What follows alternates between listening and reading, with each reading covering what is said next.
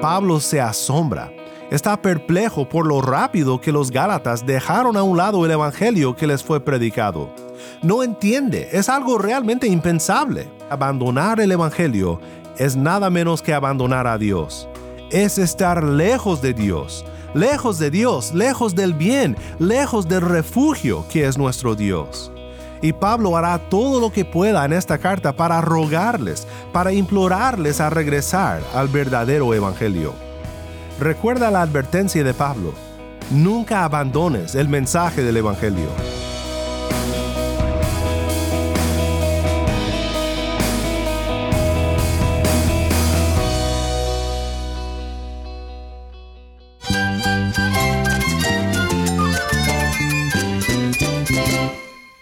Jesús es nuestro Salvador, nuestro amigo. Cristo es mi guía. Cristo significa todo, pero en primer lugar mi Salvador, mi refugio en tiempos difíciles. Él es nuestra fortaleza. Es la salvación, es la vida eterna. Bueno, Cristo es, es vida. Él es suficiente. Él es el héroe de esta gran historia. Cristo para mí es mi todo.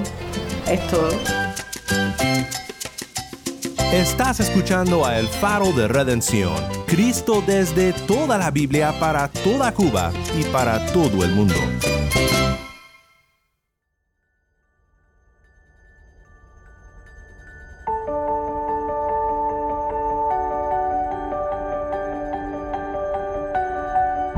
Hola, soy el pastor Daniel Warren. Gracias por acompañarme aquí en el faro.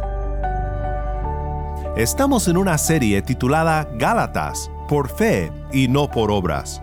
Hoy en nuestro estudio de Gálatas 1, 1 al 9, veremos profundas verdades y fuertes advertencias acerca del verdadero Evangelio de la gracia de Dios. Sé que será un estudio que te llenará el corazón de agradecimiento por la redención que tenemos en Cristo Jesús. Si tienes una Biblia, busca Gálatas 1, 1 al 9 y quédate conmigo para ver a Cristo en su palabra.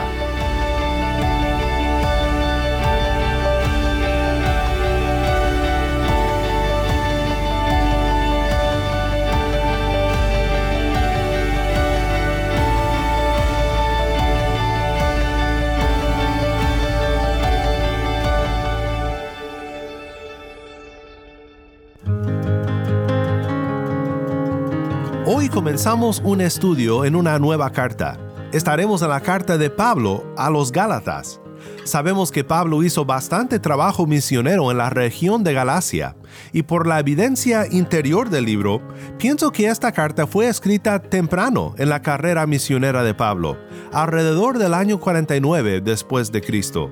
Su tema es el de luchar por el verdadero evangelio de salvación por gracia y no por obras. Creo que este será un tiempo de bastante provecho para nosotros meditando juntos en el Evangelio. Escucha ahora conmigo cómo Pablo abre esta carta. Esto es Gálatas 1, 1 al 9.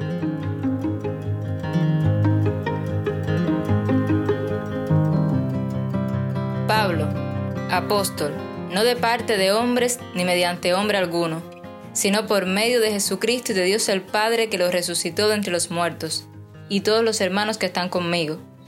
A las iglesias de Galacia, gracia y paz a ustedes de parte de Dios nuestro Padre y del Señor Jesucristo, que Él mismo se dio por nuestros pecados para librarnos de este presente siglo malo, conforme a la voluntad de nuestro Dios y Padre, a quien sea la gloria por los siglos de los siglos.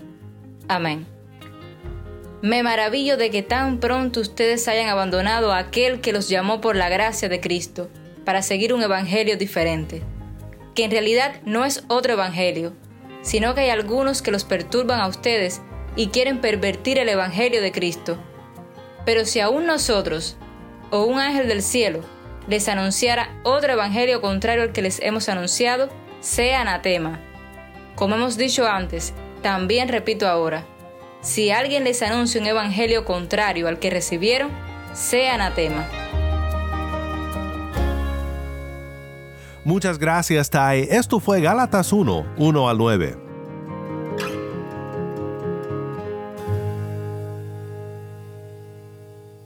Creo que podemos resumir este pasaje bajo tres puntos, y los veremos en turno. Primero, el apostolado de Pablo es de origen divino. Segundo, el anuncio de Pablo es el Evangelio de Cristo. Y tercero, el asombro de Pablo. ¿Por qué abandonan el único Evangelio? En estos momentos que tenemos para estudiar la palabra de Dios juntos, quiero que reconozcas la autoridad del mensaje del Evangelio, que respondas con agradecimiento por el maravilloso mensaje del Evangelio y que recuerdes la advertencia de Pablo, nunca abandones el mensaje del Evangelio. Primero, el apostolado de Pablo es de origen divino. Aquí el énfasis que Pablo hace es en el origen divino de su apostolado, un tema al que regresará más adelante en estos primeros dos capítulos de su carta a los Gálatas. Si su mensaje es un mensaje de origen humano, o si fue enviado de parte de algún apóstol o alguna persona específica, pues Pablo no tendría autoridad para contender por la verdad. Su mensaje sería una interpretación entre muchas otras. Pero Pablo afirma el origen divino de su mensaje, y con esto la autoridad que conlleva el Evangelio que predica en su ministerio. Aquí nos interesa donde Pablo dice, Pablo, apóstol, no de parte de hombres, ni mediante hombre alguno, sino por medio de Jesucristo y de Dios el Padre que lo resucitó de entre los muertos. Primero dice, no de parte de hombres. Es decir, su apostolado no es de origen humano, sino divino. Pablo es un apóstol de Dios.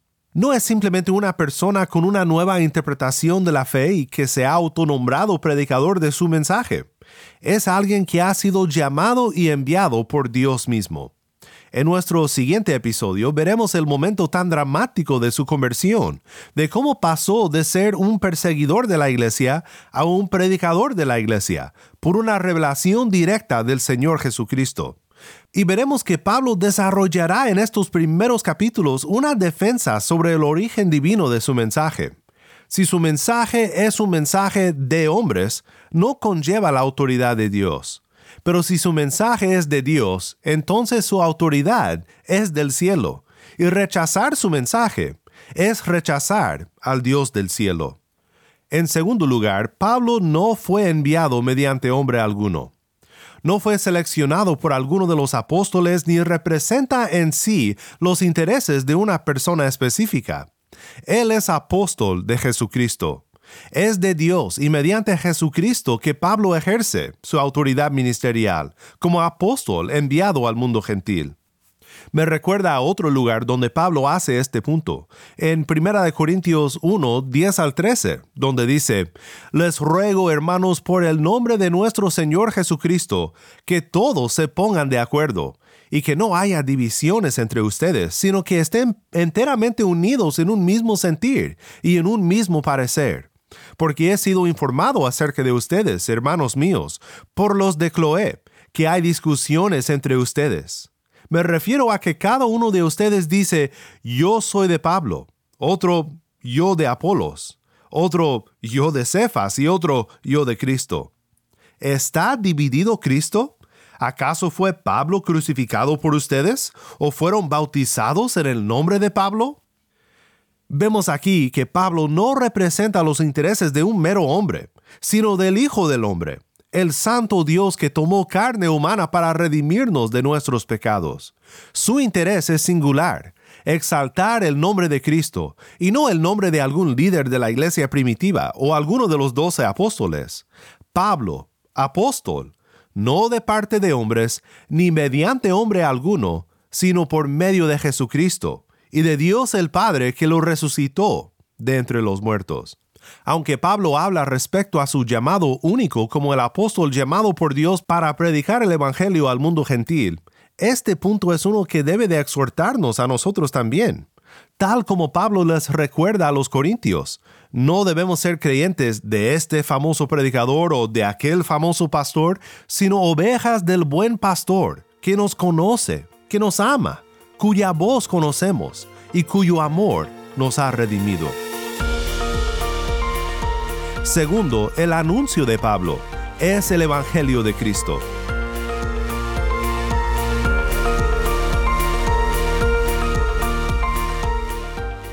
Lo que Pablo anuncia, su mensaje, el contenido de su predicación es el Evangelio de Cristo, las buenas nuevas de Cristo Jesús. Esta carta ayudará a definir el Evangelio en contraste con las falsas enseñanzas de personas que desean pervertir el Evangelio, añadiendo obras al mensaje de fe y sola fe para la justificación. Es lamentable que muy seguido nos saltamos los saludos en las cartas, o más bien las firmas, porque la costumbre de ese entonces era de firmar la carta al inicio y saludar al final. Así que estamos estudiando la firma. Es lamentable que las leamos con tan poco cuidado porque muchas veces contienen ricas doctrinas que debemos de aprender y recordar. Este saludo de Pablo no es ninguna excepción. Regresando a los versículos 4 y 5, leemos, Gracia y paz a ustedes de parte de nuestro Padre y el Señor Jesucristo, que Él mismo se dio por nuestros pecados para librarnos de este presente siglo malo, conforme a la voluntad de nuestro Dios y Padre a quien sea la gloria por los siglos de los siglos. Amén. De hecho, siempre me ha gustado la cita de Lutero en su comentario sobre Gálatas. Dice, estos dos términos, gracia y paz, constituyen el cristianismo. Gracia y paz. Este es un resumen breve y poderoso del Evangelio de nuestra salvación. Pero lo demás que Pablo dice en los versículos 4 y 5 resume con más detalle el mensaje del Evangelio.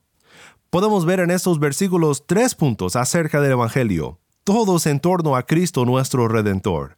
El problema, Cristo se dio a sí mismo por nuestros pecados.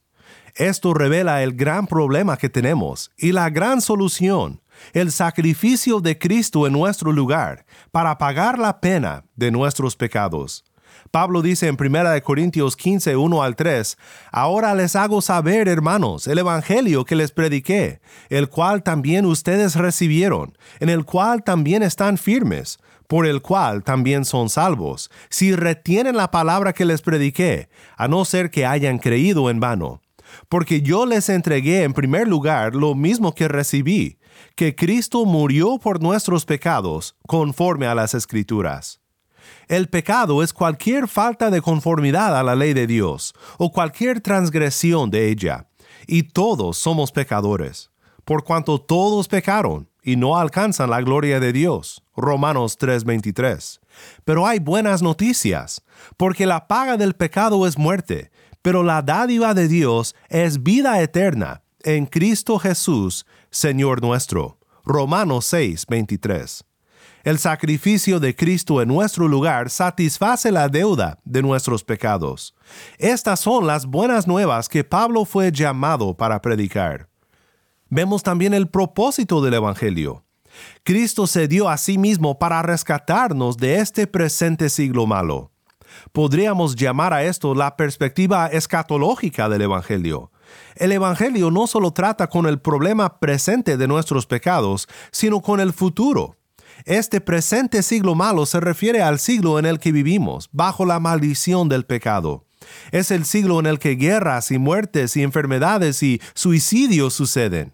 Es un mundo en el que la muerte ha entrado, pero Cristo vino para darnos vida eterna y para hacernos miembros por fe de su reino, que ha comenzado ahora mismo en su iglesia y que se realizará entonces por completo en la nueva creación.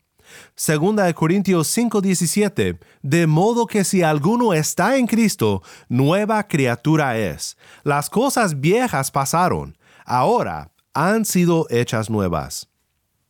El propósito de Cristo fue venir a rescatar un pueblo para sí mismo, y por fe somos su pueblo. Nuestro futuro es seguro, y no sufriremos en este mundo por siempre. Cristo volverá y viene para secar toda lágrima de tus ojos.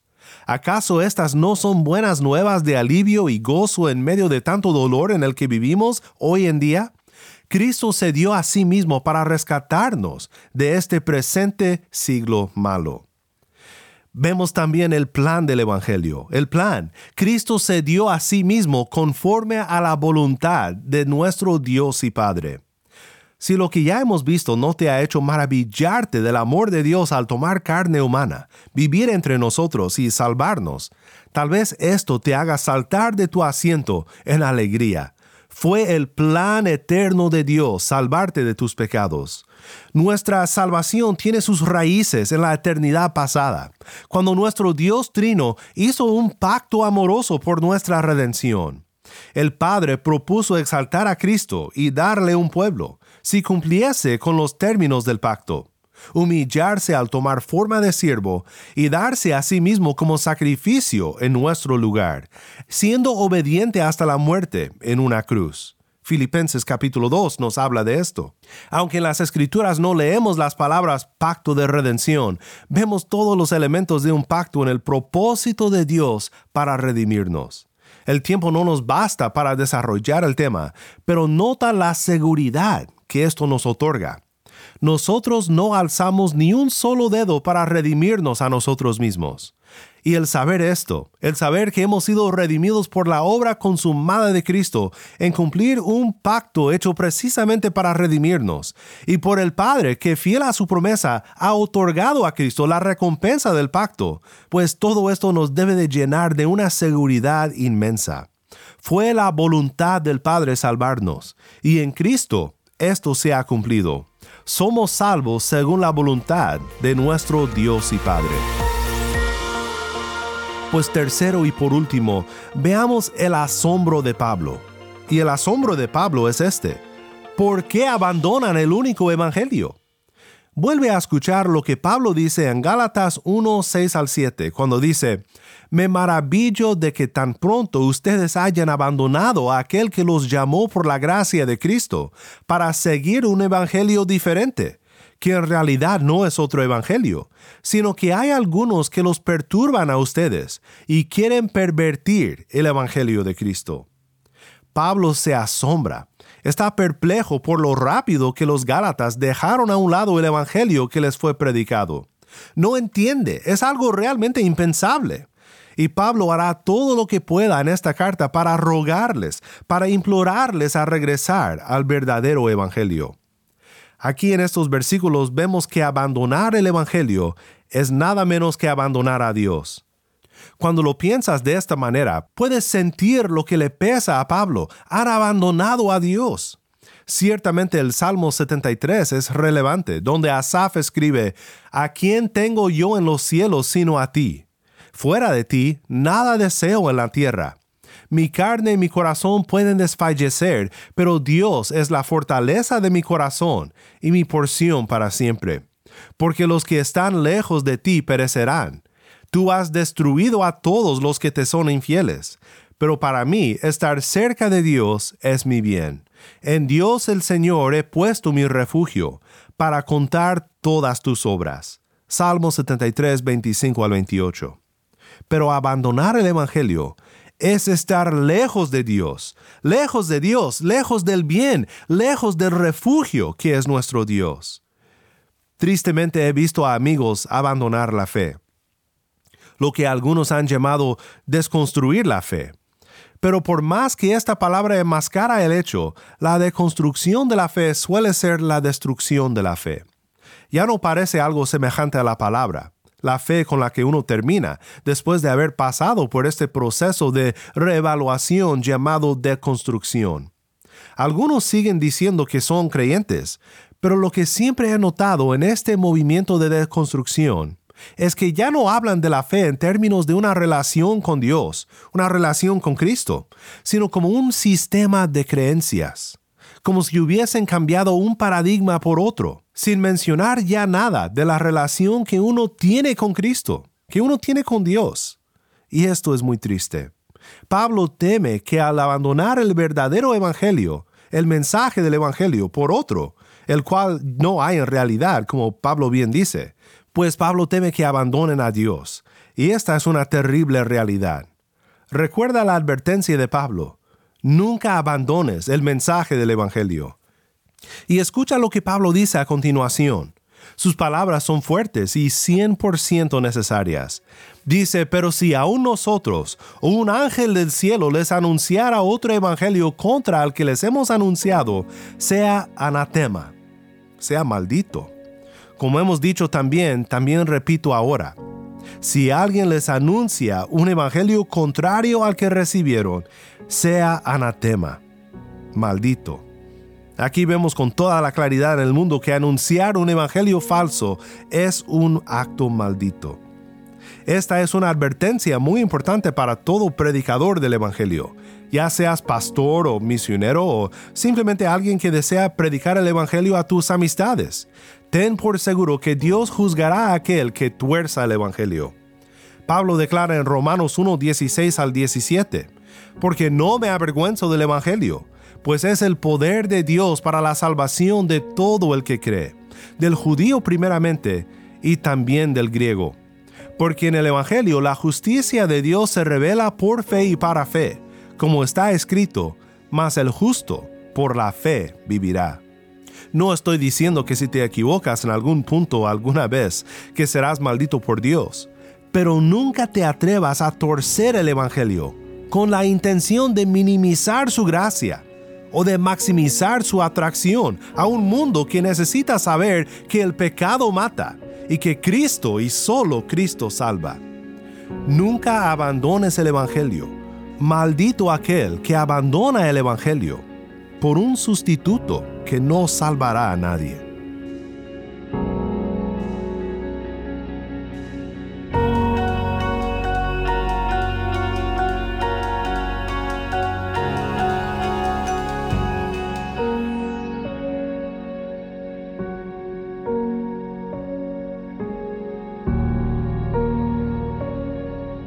Soy el pastor Daniel Warren y esto es el faro de redención.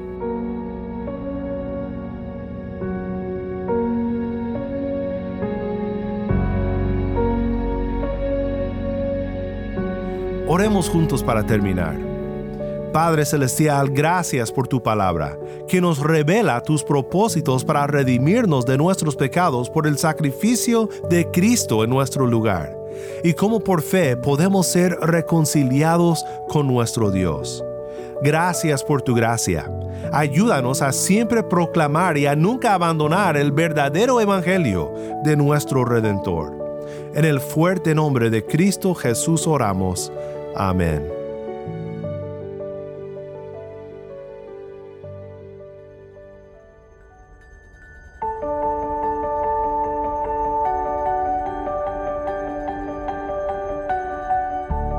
Faro de Redención como programa radial fue ideado para Cuba, pero ha crecido a un nivel global y si estás en sintonía fuera de Cuba, te agradezco por pasar estos tiempos con nosotros estudiando temas que nos fortalecen en nuestra fe y en nuestro caminar cristiano. No olvides que también nos puedes seguir en las redes sociales, en Facebook, Instagram y Twitter. Solo busca el Faro de Redención. Allí encontrarás más contenido durante la semana para animarte en tu fe y para mantenerte informado sobre el ministerio del Faro. Para más información sobre este ministerio y sobre cómo tú puedes formar parte de nuestra misión, visita nuestra página web elfaroderedención.org. elfaroderedención.org.